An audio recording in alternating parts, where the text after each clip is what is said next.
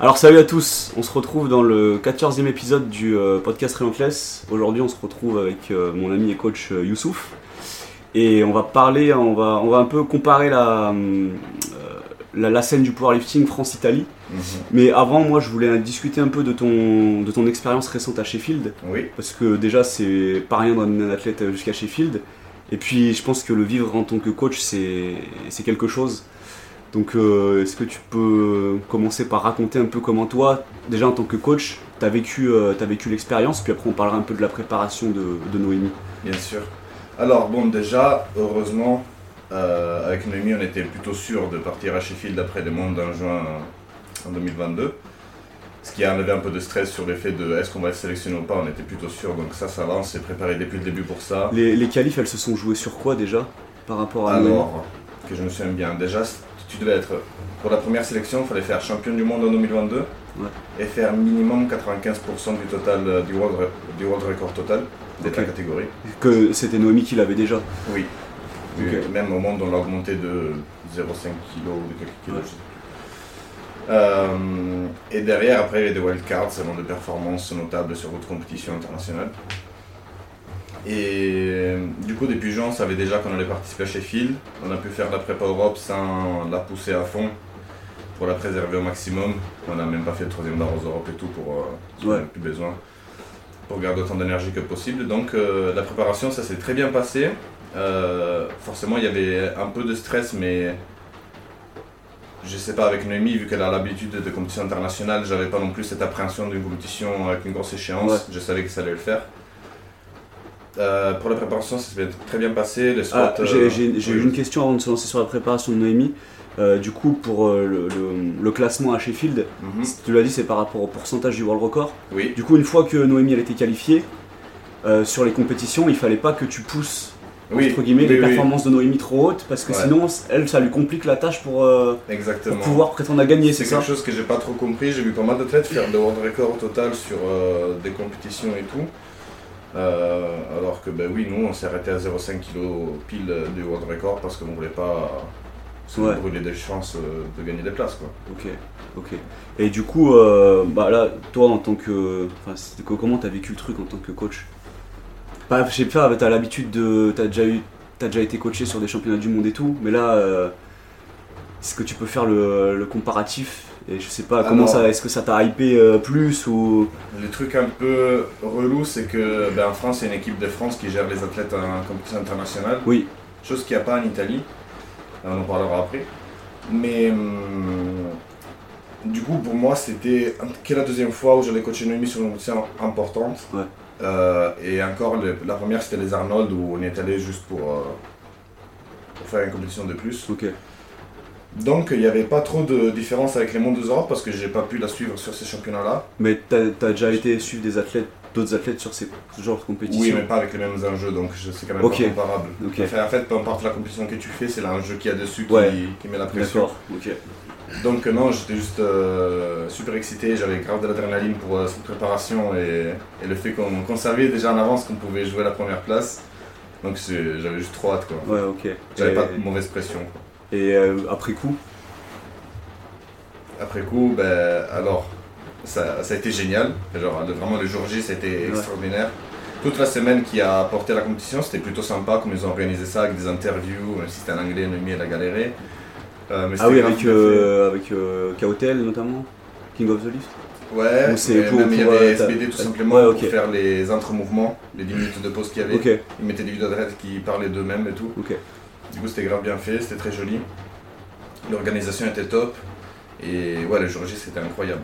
Et oh, tu parles d'adrénaline et tout, mais euh, comment t'as été en termes de en termes de stress? Parce que je sais que moi, juste sur un championnat de France, euh, même pour remettre un athlète sur un podium, euh, j'ai genre Euh, ouais. tu, tu tu, tu, tu stresses à fond, tu vois, et là, ça, en fait, j'imagine même pas, euh, j'imagine même pas le, le niveau Bah, de stress en que fait- tu, avec l'enjeu, le niveau de stress que tu dois avoir euh, le jour. Pas juste l'adrénaline, tu vois, mais Ouais, de- ouais, ouais.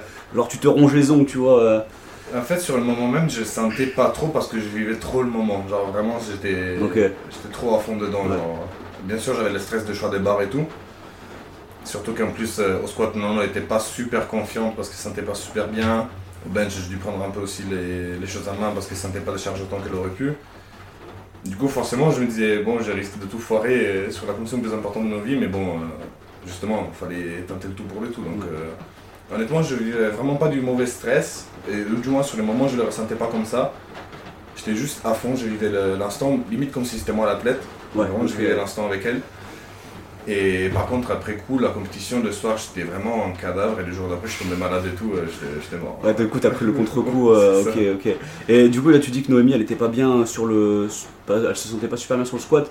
C'est dû au stress le jour J ou c'est la prépa qui a. Alors la prépa s'est super bien passée. Elle avait fait toutes les barres qu'on voulait qu'elle fasse à l'entraînement. Les jours J, juste après la, la pesée, elle a eu du mal à refeed. Ouais. Du coup, euh, je pense à cause du stress. Elle est beaucoup au-dessus de sa catégorie? Non. Non, non, Elle a non. con- elle a- Mais elle cut quand même un kilo et demi, voire deux. Donc, euh, Ok, elle fait water cut ou. Ouais. Ah ouais, ouais, et quand un petit gut cut aussi. Ok. Donc c'est rien de trop poussé, mais s'il a eu des complications sur la perte de poids le dernier jour, on a, elle se réveillait plus lourde que ce qu'elle avait l'habitude de se réveiller avec les autres water cuts. Et ouais, après la pesée, elle a eu du mal à refeed, et du coup, ben, sur le squat, forcément, tu arrives moins vide, moins rempli, ça Ouais. change un peu tes repères. Et notamment elle qui a des petits soucis avec les, les jambes plus courtes, ben, dès qu'il n'y a pas la structure bien remplie pour soutenir, ben, elle doit se reposer beaucoup sur sa Ah, elle structure. me euh, semble un peu plus fragile, entre guillemets, enfin moins soutenue ouais. quoi. Il y a moins de muscles qui travaillent comme il faut, tu vois. Ok, d'accord. Et du coup, ben, il y a eu le shift qui s'est présenté plus que d'habitude. En plus, il y a le changement d'ambiance par rapport à une compétition classique où tu as 3000 personnes devant toi qui te gueulent dessus et tout. Ça Ouais, c'est pas la même plateforme. euh, Exactement. Du coup, première barre, elle était un peu surprise. La deuxième, elle, a paru, elle a paru beaucoup plus lourde que ce qu'elle était. Après, elle a réussi à se battre pour la troisième, mais ça va. Ouais. On a plus le Ouais, de il, lui a fallu, il lui a fallu du temps pour se mettre dedans. euh, Ouais, ouais, ouais. Et, Et, et- comme je dis, ça va que Noémie, elle a la tête qu'il faut pour. Donc, euh, oui. je Oui, confiance sur ça à chaque fois. Et euh, est-ce que tu peux nous expliquer un peu comment tu as, je sais pas, comment as structuré sa, sa préparation pour euh, cette compétition et, et enfin, genre, moi je me mets, euh, je, je me mets à ta place, je, genre un athlète qui va jusque là, tu vois, je me dirais, vas-y, je vais, euh, je vais réunir euh, toutes les datas qu'on a eu jusque là et Ah bah essayer de sortir la préparation la plus solide possible. Ah oui, j'ai repris les premiers blocs qu'on a fait ensemble. J'ai tout ouais, regardé. t'as tout, depuis le départ. Absolument tout. Du coup, qu'est-ce que t'as, comment t'as structuré la, la préparation là? Pour- alors, le truc avec Numi, c'est que c'est assez simple, mais en même temps, il faut être vraiment très précis.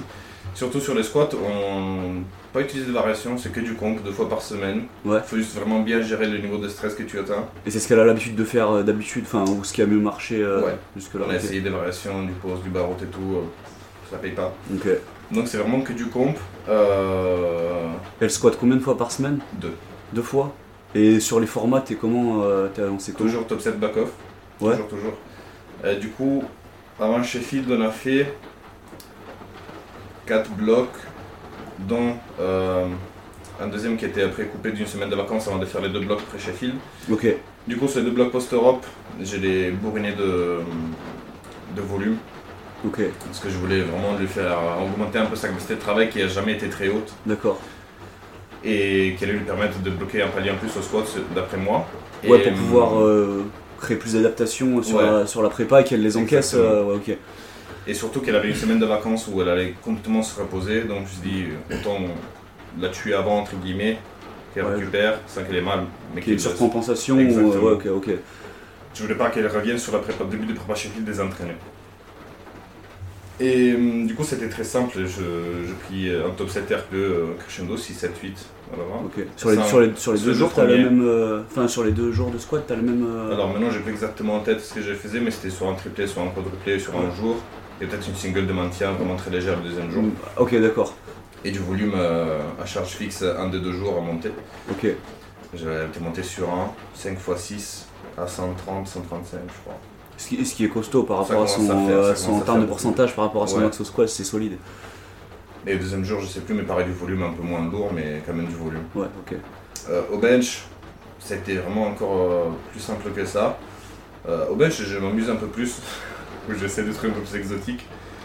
On avait essayé il y a, il y a longtemps, ça donne des bons ressentis le, le bench avec les poids attachés sur des élastiques. Ah, le KO. Le chaos bench. le chaotic bench. Pourquoi, pourquoi tu. Par curiosité, qu'est-ce qui te. à la base te pousse à lui ça que ça lui porte à involontairement devoir avoir plus de contrôle sur les scapulas et ressentir plus naturellement l'effet de devoir stabiliser. La phase excentrique en gros. Ouais. Oh, ok, d'accord. C'est vrai qu'elle a tendance, Noémie, à avoir des excentriques assez, assez, longues, assez retenues. Alors, euh, on n'a jamais vraiment compris d'où ça vient. Euh, je sais que ben, c'est de- déjà depuis avant que- qu'on commence le coaching, elle m'avait dit qu'elle s'était fait mal à l'épaule une fois. Ouais. Et du coup, depuis cette épaule, elle a, elle a du mal euh, par phase à avoir un mouvement fluide dessus. Même parfois, on voit que ça descend la moitié de l'autre bras. Ouais.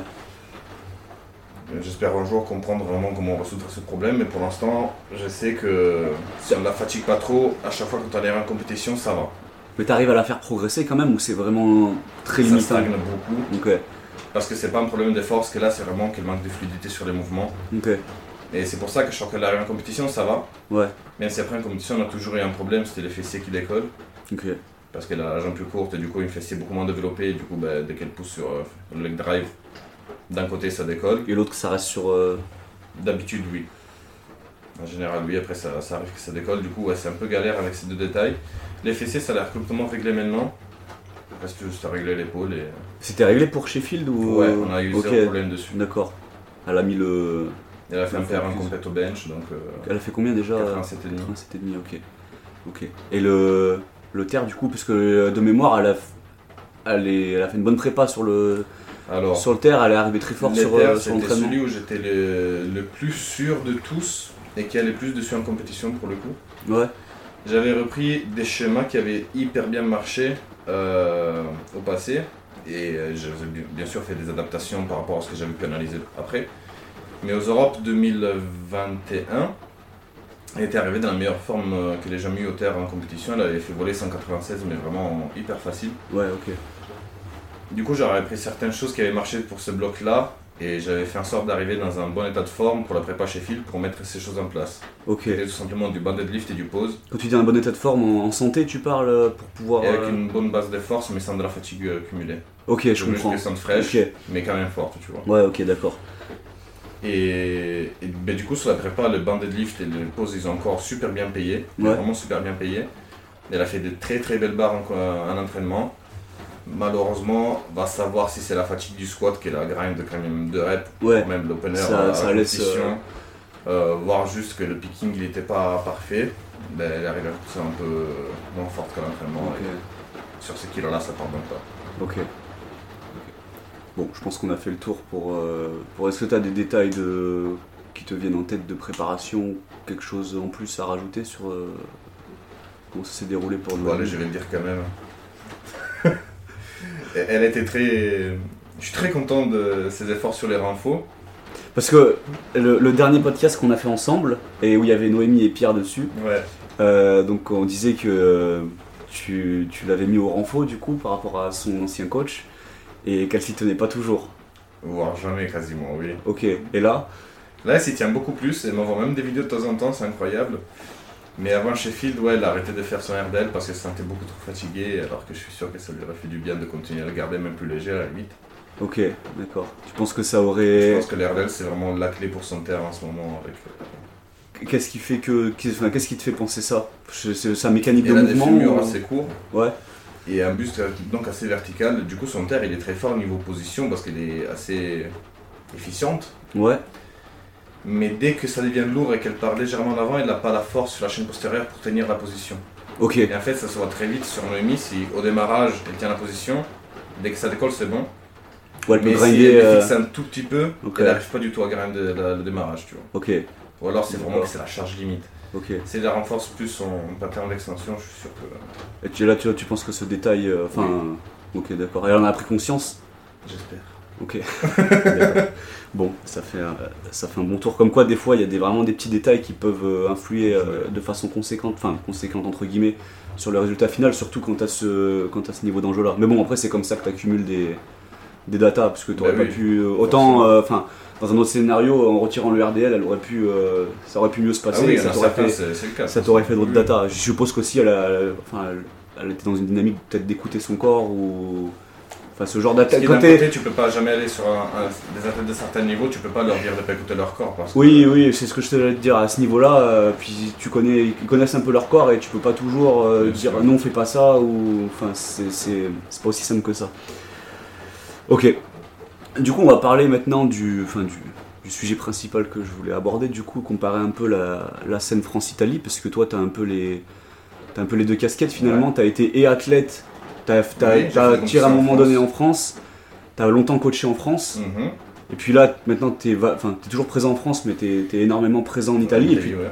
t'as- tu t'es quand même pas mal développé euh, ton, ton, ton coaching en Italie. Mhm. Moi, je suis curieux de savoir un peu les, euh, les différences qu'il y a déjà sur, euh, sur tout ce qui est coaching et, et, et programmation. Déjà, est-ce que, est que les coachs sont autant, euh, autant développés en Italie par rapport à en France Et qu'est-ce que qu'est-ce que tu en penses déjà euh, des coachs qu'il peut y avoir là-bas par rapport à ce qu'on peut retrouver, euh, ce qu'on peut retrouver en France? Alors, par où commencer? Commençons par le postulat que d'après moi en Italie il y a beaucoup plus, pas que les coachs sont meilleurs dans l'absolu, mais qu'il y a plus de coachs compétents. Ok. Il y a en France, honnêtement, voilà, ça. Ah, dis ce que tu penses. clasher, hein. Ah, mais dis ce que tu penses. Mais si je trouve 5 coachs que je respecte vraiment, c'est bien. Genre vraiment que je trouve qu'ils font vraiment du bon boulot. Ok. Euh, Et en Italie, il y, a vraiment une- il y a vraiment plein de clubs. Et euh, dans chaque club, il y a au moins un gars quasiment qui, qui sait vraiment ce qu'il fait. Et par curiosité, tu penses que tu l'interprètes comment? Genre, c'est dû à quoi pour toi Ce, ce différentiel-là? Alors, euh, ça va être long à expliquer, mais alors la, la France, c'est un parcours au niveau powerlifting assez simple, dans le sens où il y a eu assez vite une influence euh, américaine Ouais. qui est assez simpliste. Oui. On est d'accord c'est- Bon, on en discutait. euh, on en discutait hier en voiture. C'est une vision assez simple, assez linéaire, avec sa périodisation très simple à Oui. comprendre et à mettre en place. Et je trouve qu'il n'y a pas beaucoup de coachs qui sont portés à vraiment réfléchir sur ce qu'ils font. Ils, adoptent un plan simple, ils essaient un peu de comprendre comment ça se passe et ils reproduisent des trucs similaires. Oui, pour que ce soit simple d'analyse et. Exactement. Ok. Et je trouve que souvent on tombe dans des trucs où on fait des choses pas par mode, mais juste parce qu'on est dans des schémas fixes et on ne bouge pas de ça. Tu vois? Ouais, tu vas, tu, tu vas moins avoir tendance à. enfin, je dis- je dis tu, mais de façon générale, Général.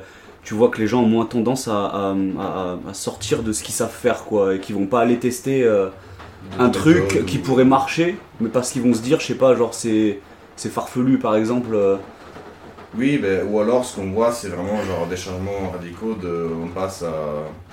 Encore une fois, sans clasher personne, il y a des gens qui faisaient beaucoup de renfo avant, ils ont décidé pour suivre certains athlètes très forts en France de plus du tout en faire.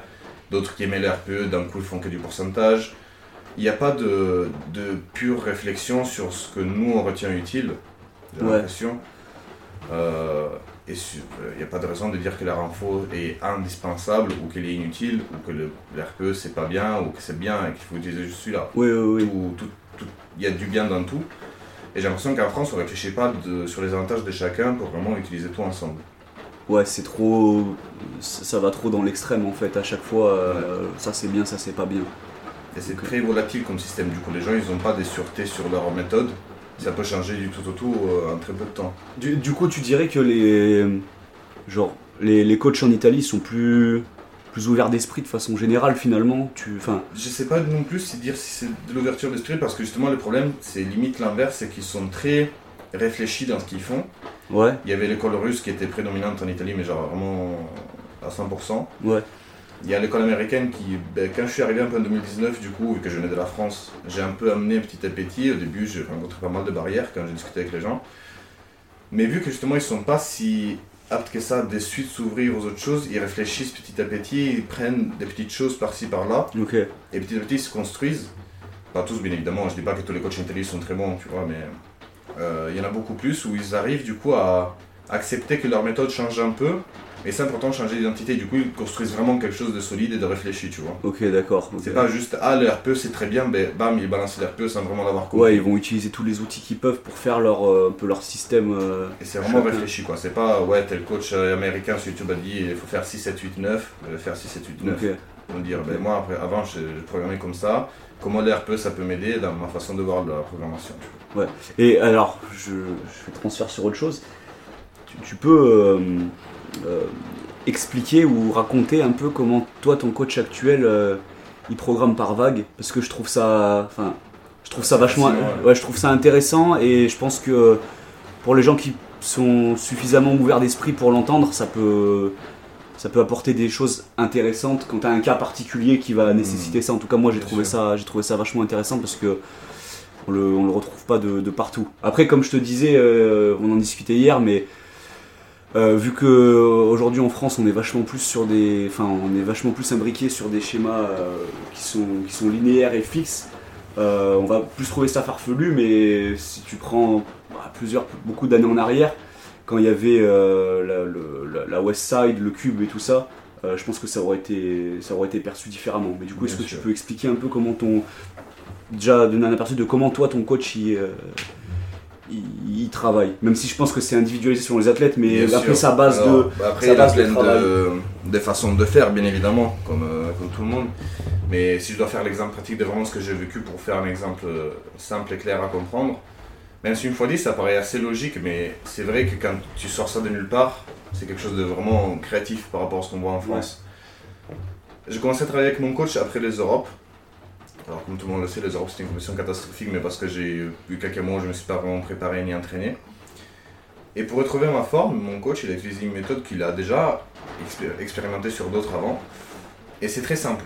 Euh, la logique c'est de faire des, des vagues de 3 semaines où sur chaque semaine tu as un objectif principal en termes de, de stress recherché. Tu commences ta première semaine avec l'intensité, Ouais. dans le sens où tu vas chercher des grosses barres. Relativement grosses barres, bien sûr, si tu commences ton premier bloc, tu n'as pas besoin de monter super lourd dès le début, c'est juste l'idée que c'est sur les trois premières semaines. La première, c'est celle où tu cherches l'intensité. Du coup, moins de séries, moins de reps, plus de charges, tout simplement. Ce qui te met en jambe et en confiance, même d'un point de vue système nerveux, efficience de mouvement, pour la semaine 2, tu vas taper ton volume. Tu as Ok. des charges un peu plus basses, mais où tu peux du coup cumuler un gros stress ouais, qualitatif. Parce que tu as déjà adapté ces charges, tu risques pas de compenser de façon mauvaise avec Ouais. le, le poids ou quoi. Et derrière, la semaine 3, tu deload pour récupérer de la fatigue cumulée avec le volume. Et tu recommences en augmentant un peu le stress de 3 semaines avec le même schéma. Encore et encore et encore. Ouais. Pour Et- faire un exemple, par exemple, ma, ma première semaine d'entraînement, ça a été sur le jour principal de squat. Un 4x4 à 160. c'est ton jour euh, intensité. Euh, Le volume. jour principal. Du coup, Enfin, c'était la semaine volume ou intensité là, le 4x4. là, du coup, je prends l'inverse, je commence par le deload. Ok, Parce que moi, je venais vraiment d'un moment où je m'entraînais pas depuis 2-3 ok, semaines. ok, d'accord. Euh, 4x4 à 160, 4x8 à 160, doublé RPE3, 3x3 RPE3. C'était la semaine d'intensité. Et j'étais monté sur un 250, je crois, direct. Mais tu restais sur du RP3 sur la semaine d'intensité. Oui. Ok. Mais après, je suppose que de, enfin, du coup, ça fait des, un peu des micro-blocs finalement, et tu évolues euh, entre chaque. euh, Ouais. T'as une montée linéaire entre, euh, enfin, deux micro-blocs en micro-bloc? Genre, enfin, je, je ça comme ça. je- Mais après, si je ne me trompe pas, le deuxième micro-bloc, c'était genre un 4x4 à 190 au squat, un 4x8 à 190, et après un doublé à 6, et un 3x4, un 3x3, encore RPE3 ou 4. Et, et, par exemple, là, ça fait un moment que t'es bien remonté sur les perfs. Oui, Une fois, t'as fait un, je crois que t'as fait un triplé à 3,30 au, au terre. doublé. Doublé ouais, t'as Doublé, fait à 3,30, qui t'est bien passé. Mhm. T'en es où là, du coup, par rapport à ce schéma-là? Alors là, du coup, on a arrêté d'utiliser ces schémas-là. On l'a Ok. utilisé sur les 12 premières semaines. Ok, pour te remettre d'aplomb en gros. Ouais. Ensuite, on a fait deux blocs où le coach m'a écouté sur ce que j'avais envie de faire, vu que j'étais revenu sur un niveau correct. Oui, et par rapport à ce que tu connais de toi-même. Du coup, on est passé sur un truc relativement similaire à ce qu'on fait en France, sur 4 semaines euh, linéaires en, en montée. Euh, toujours avec des gestions un peu différentes du volume et tout. Euh, et on avait trouvé que euh, le squat il galérait vraiment à monter avec Ouais. ce qu'on était en train de faire. Le terre ça passait, le bench il avait explosé donc ça c'était cool. Du coup, de- les deux derniers mois, on a adopté une méthode un peu différente parce qu'il a, il avait remarqué que moi sur mon squat je me cramais assez vite. Du coup sur le squat et le bench pour pas cramer le terre non plus, il me fait monter sur 3 semaines avec une quatrième de deload. Alors que le terre sur un bloc il commence avec un deload et il monte sur 3 semaines Ok. Simplement. Avec des sauts d'RPE très très hauts du style euh, le squat c'était RPE 4, 6, euh, 8. Ok. C'est pas 5, 7, Ouais. 7, 8. Le- L'incrémentation est plus progressive et tu finis pas sur le même timing finalement. sur- Non, tu piques pas sur le même timing. Exactement. C'est vrai que c'est souvent aussi un. Je pense un défaut de réflexion qu'on retrouve beaucoup de vouloir toujours euh, faire tomber les trois mouvements en même temps, euh, forcément. Alors du- ils n'ont pas le même temps de réaction. Et Et ça même avec le qu'est-ce que t'en penses pour toi-même? De faire ça Enfin, euh, ça te préserve en termes de santé, ça te permet de mieux progresser, mieux performer. Ça me permet sûrement pour l'instant de mieux progresser. Ouais. Parce que pour l'instant sur des semaines importantes de bloc je suis toujours arrivé en forme. Tu finis moins usé. Ouais. Et, et puis de toute façon, je sais que, mais comme on parlait de ça aussi hier, je m'en fous de faire des, du SBD euh, ou d'arriver la même semaine ou le même jour en forme en entraînement. De toute façon, je sais qu'en compétition, ça ira. Ouais, t'arriveras à aligner les trois mouvements si t'es es prêt, que t'as progressé. euh, Si j'arrive frais, il n'y a pas de raison que 3 single Ok. squats me crament pour les terres ou quoi. Ok. Et bon, là, pour euh, continuer sur la programmation, euh, on va dire que en, en France, on peut quand même dis- distinguer, même s'il y a quand même des coachs qui prennent un peu de tout et qui font leur mélange, comme, comme un peu en Italie, tu, Mhm. tu le- tu le décris. Tu as quand même des écoles de programmation qui se, qui se distinguent un peu avec ceux qui ont. Il y en a qui ont pris un peu l'influence RTS et qui en plus, euh, euh, on va dire, euh, ne font pas trop d'assistance, tu vois. T'as ceux qui vont dire qu'il faut faire beaucoup d'assistance, et puis après, t'as encore là, plus récemment, ceux qui sont vraiment partagés entre l'utilisation du pourcentage contre l'utilisation du RPE. Mhm. Est-ce que tu as des. Enfin, tu l'as déjà un peu répondu, mais est-ce que tu as des écoles aussi marquées en Italie quand même, ou, ou de, de façon différente? Oui, totalement. Euh, Il y a même plus d'écoles en Italie euh, qu'en France, où effectivement, il y a deux grosses distinctions, Ouais. grosso modo. Euh, alors déjà, l'Italie, du coup, elle a moins de passifs que, que la France au niveau powerlifting, on a moins d'histoire. Au début, il y avait que deux clubs qui étaient vraiment prédominants en Italie, Ouais. il y a une dizaine d'années. C'était le, le groupe de la- de l'Académie, avec le vice-président qui a créé son groupe, et qui du coup était un des plus gros, Mhm. et c'est encore un des plus gros. Il y a un deuxième qui était un peu les, les méchants de l'époque. Et la différence, c'était juste qu'ils avaient une méthode très similaire dans le fond, dans le sens où c'était avec beaucoup de colorus, euh, période de, de volume, intensification, picking. Du coup, beaucoup euh, des 6x6, des 5x5, des progressions que au pourcentage, etc. Ok. Sauf que le- la partie euh, de- avec le vice-président de la fédération faisait pas du tout de renfort. D'accord. C'était vraiment des pourcentages relativement légers, montais sur des trucs lourds, c'était vraiment très. comment dire Ils voulaient pas te, te tuer à la tâche, on va dire. D'accord. Voilà, c'était pas des séances que, où tu sortais cassé, tu vois. Mais c'était beaucoup de volume quand même. Beaucoup de volume quand même, ouais, ouais, de 10 x 3 et de, des 8 x 8. tout, Ok, euh, Vraiment d'accord. beaucoup de volume. Euh, pas de renfort. Et ils ont un focus, mais maniacal pour la technique. Ok. Euh, mais moi, deux fois, je trouve que c'est vraiment trop. Et si tu sais que tu connais, enfin, je sais pas si t'as déjà discuté avec eux, leur, euh, la dynamique de réflexion qu'ils ont derrière ça, à part la technique du coup. Bon, ben, c'est juste que pour eux, il faut faire du volume pour créer une grosse base, après intensifier pour euh, faire sortir les grosses charges, après récupérer avec le pignon. ok, donc c'est vraiment euh, C'est plus linéaire que ça, tu peux pas. périodisé à l'extrême Ouais, euh, sur. c'est- l'ancien modèle. Ok. ouais.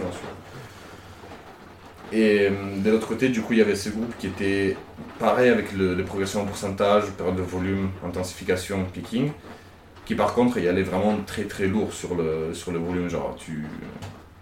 Ils ont un passif de pas mal d'athlètes blessés. Ok, d'accord. Mais Mais- c'était autant de volume que les autres faisaient oui, ou- mais plus lourd. Ah d'accord, ok. Tu vois Ok. Oui. Ce serait plus. euh, euh, Je t'ai dit, il y avait un 105 qui était contre moi il y a des années, qui avait, qui avait des 5 x 5 à- au 85-90% en terre, tu vois. Ah ouais. Tu vois le truc. Parce que bah, déjà, déjà un x5 à 85-90% potentiellement, euh, Ouais, c'est un gros top stress, 7 où tu vas taper un PR, donc euh, Ah oui, non. tu ouais. tapes ça. ouais, puis- Ou d'autres trucs, par exemple, des good morning, des progressions sur good morning où tu, tu, vraiment tu faisais des barres lourdes, genre 8 séries de good morning et RP 8-9, tu vois. 8 séries. euh, 8 séries.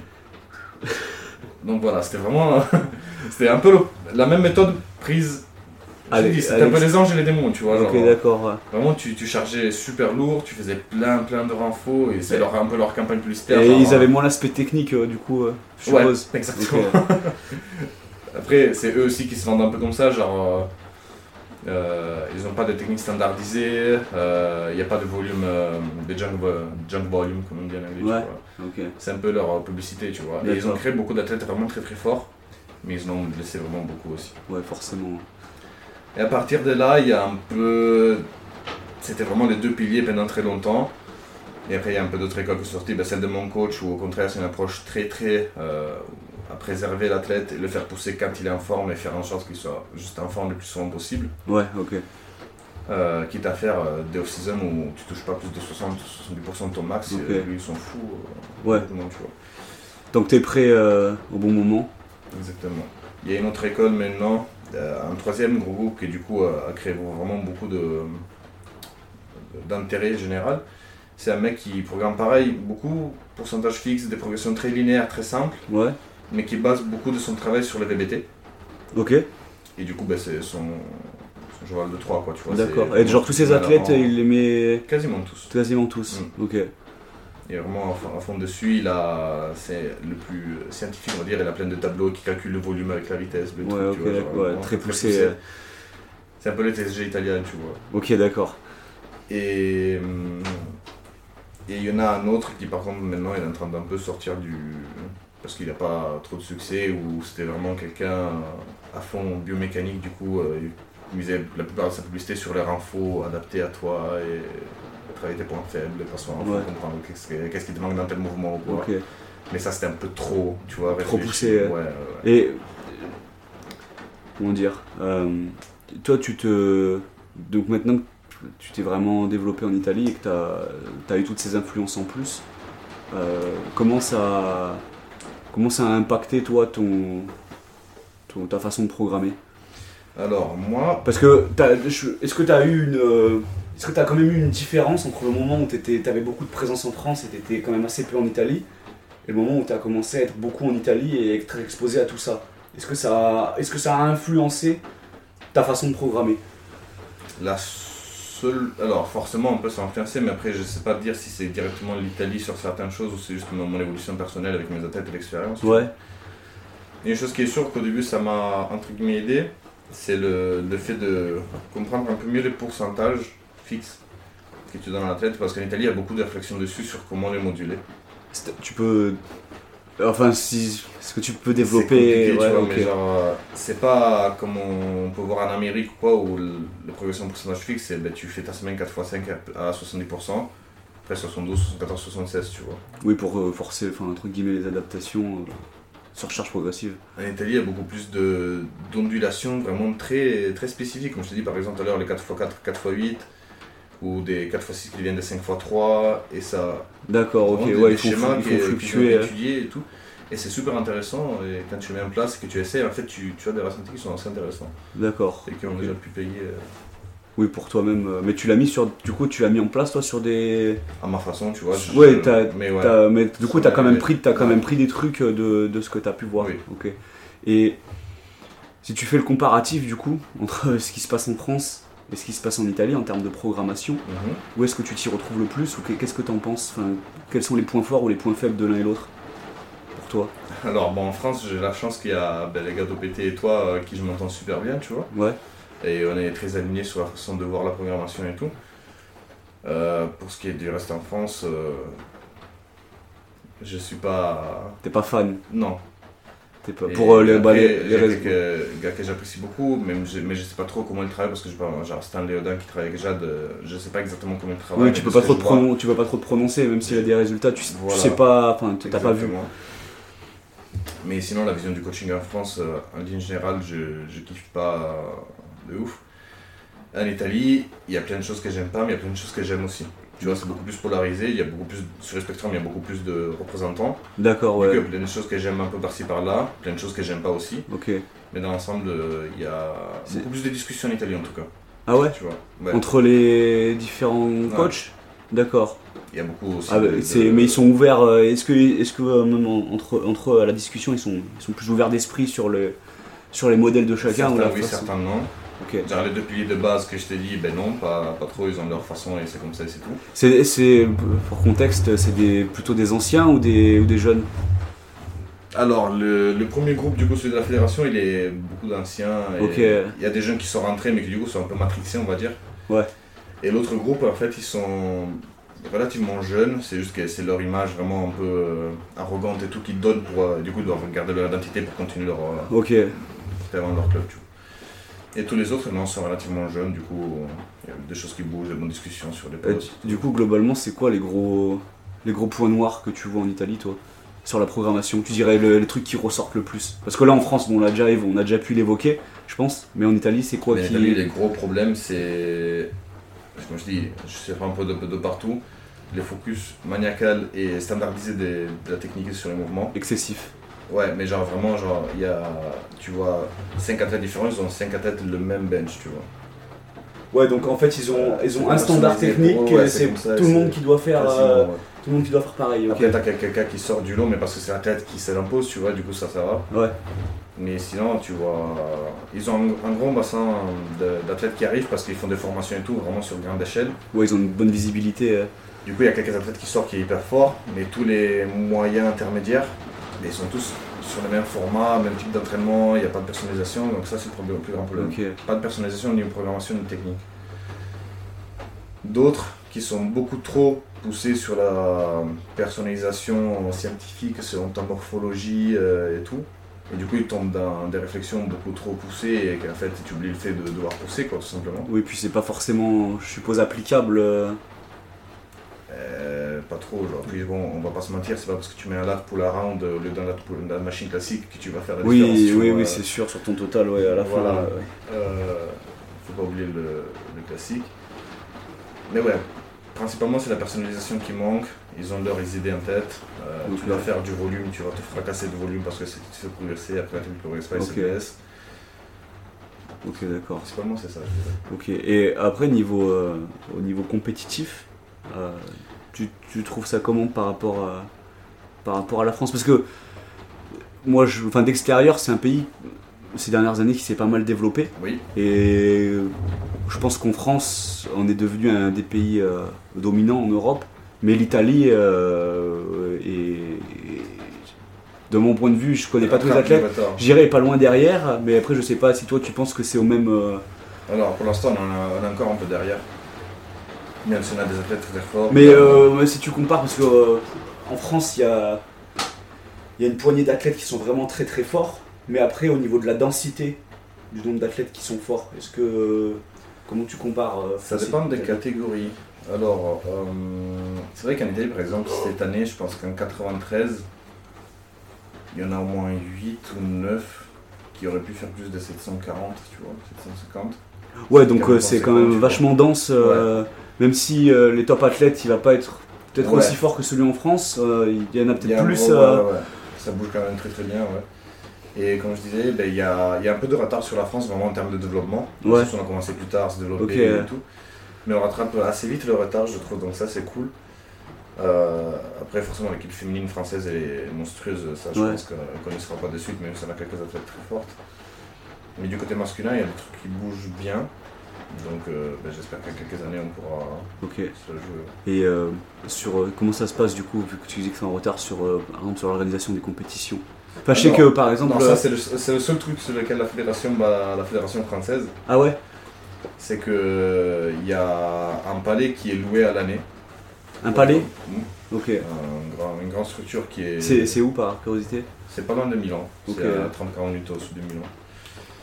Euh, qui est loué à l'année pour, euh, pour les compétitions, pour des formations et tout. Si tu veux le louer, tu peux. C'est le week-end est libre aussi. Et il y a 16 plateformes de chauffe. euh, la plateforme qui reste tout le temps prête pour la compétition. Ah ouais, d'accord, ouais, ouais, ouais. Ok. Ça, c'est très bien par contre. Ah oui. Et pas après sur l'organisation du calendrier, je sais qu'on discutait, Ah, pas de, il y a pas de, par exemple, y a pas, de- y a pas, de- je crois qu'il y a pas de qualif pour les Alors, Pour les nationaux Il y a deux championnats nationaux. deux. Deux. Un, c'est le championnat national classique où tout le monde y va. Et du coup, effectivement, ben, il y a tout le monde- Tout le monde. T'as pas de minima. Non. Tu débutes la force, tu vas aller au championnat national, tu t'inscris, tu y vas. Après, genre, il y a 10 groupes en 93, tu vois, par exemple. Il y a 10 groupes. 10 groupes, ils prennent un week-end pour les 93. Du coup, ben, le vendredi, quand t'es en 93, ben, tu participes, mais t'as pas l'impression de participer à un championnat national, tu vois, parce qu'il y Ouais, a personne ouais. qui vient boire, il n'y a, a pas les athlètes forts et tout. Et suite au championnat national classique, il y a les finales élites, où ils prennent les 16 ou 18 meilleurs de chaque catégorie pour faire les finales euh, après quelques mois. Ok, donc finalement c'est le vrai, euh, Oui, c'est le vrai championnat vrai national. championnat. Et et t- par exemple, toi, t'es obligé de faire les deux ou tu peux en faire, tu peux faire que le. Ah ben, c'est Enfin, une fois que t'as fait tes preuves, tu peux. Comment, comment ça se passe? Alors, du coup, là, il y a une différence entre euh, qualif national et international. Si tu veux faire juste tes qualifs national, du coup, pour les finales, ben, tu es obligé de faire les premiers pour rentrer dans les 18 premiers, du coup. D'accord. Sinon, tu, tu peux pas te qualifier au final.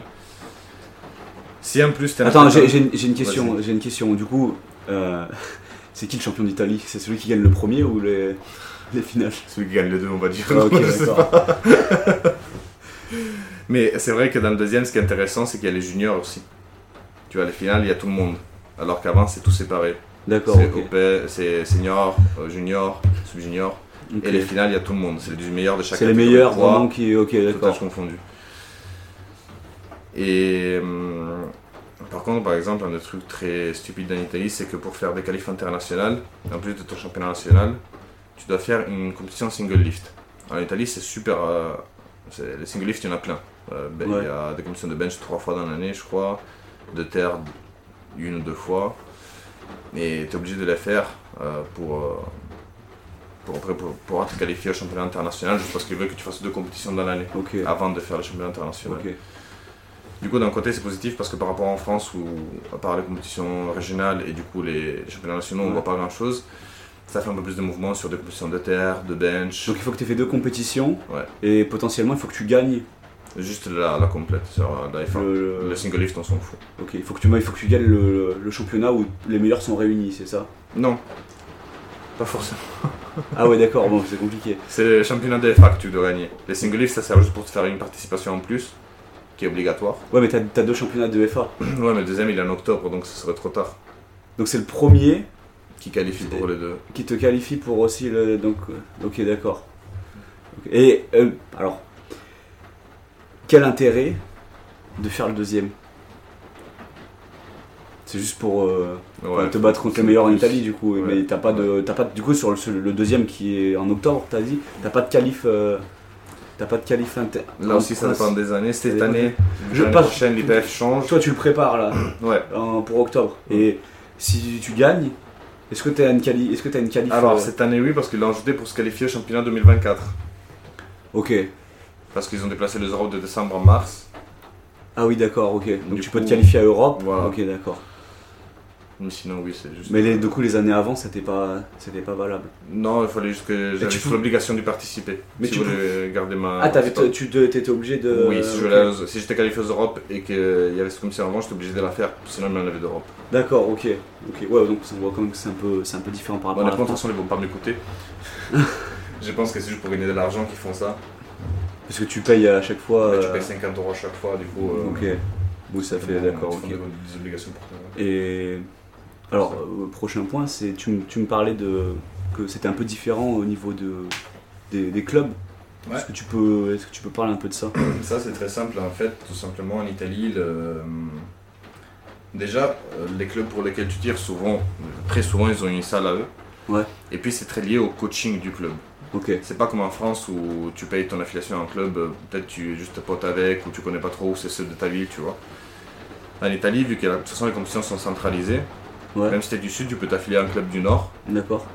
Et c'est parce que tu es coaché par quelqu'un du club ou parce que tu es très euh, en lien avec les gens du club. Du coup, D'accord. chaque club a une mentalité assez. qu'il identifie pas mal. Niveau programmation, gestion du match, etc. Ok. Même en termes de coaching, du coup. Oui. euh, d'accord. Alors que ça en France. bah, C'est beaucoup plus détaché. euh. Bah oui. Ok, d'accord. Et après, bon, le, le dernier point, un peu pour euh, parler des, des, des embrouilles, des dramas. Enfin, moi, je.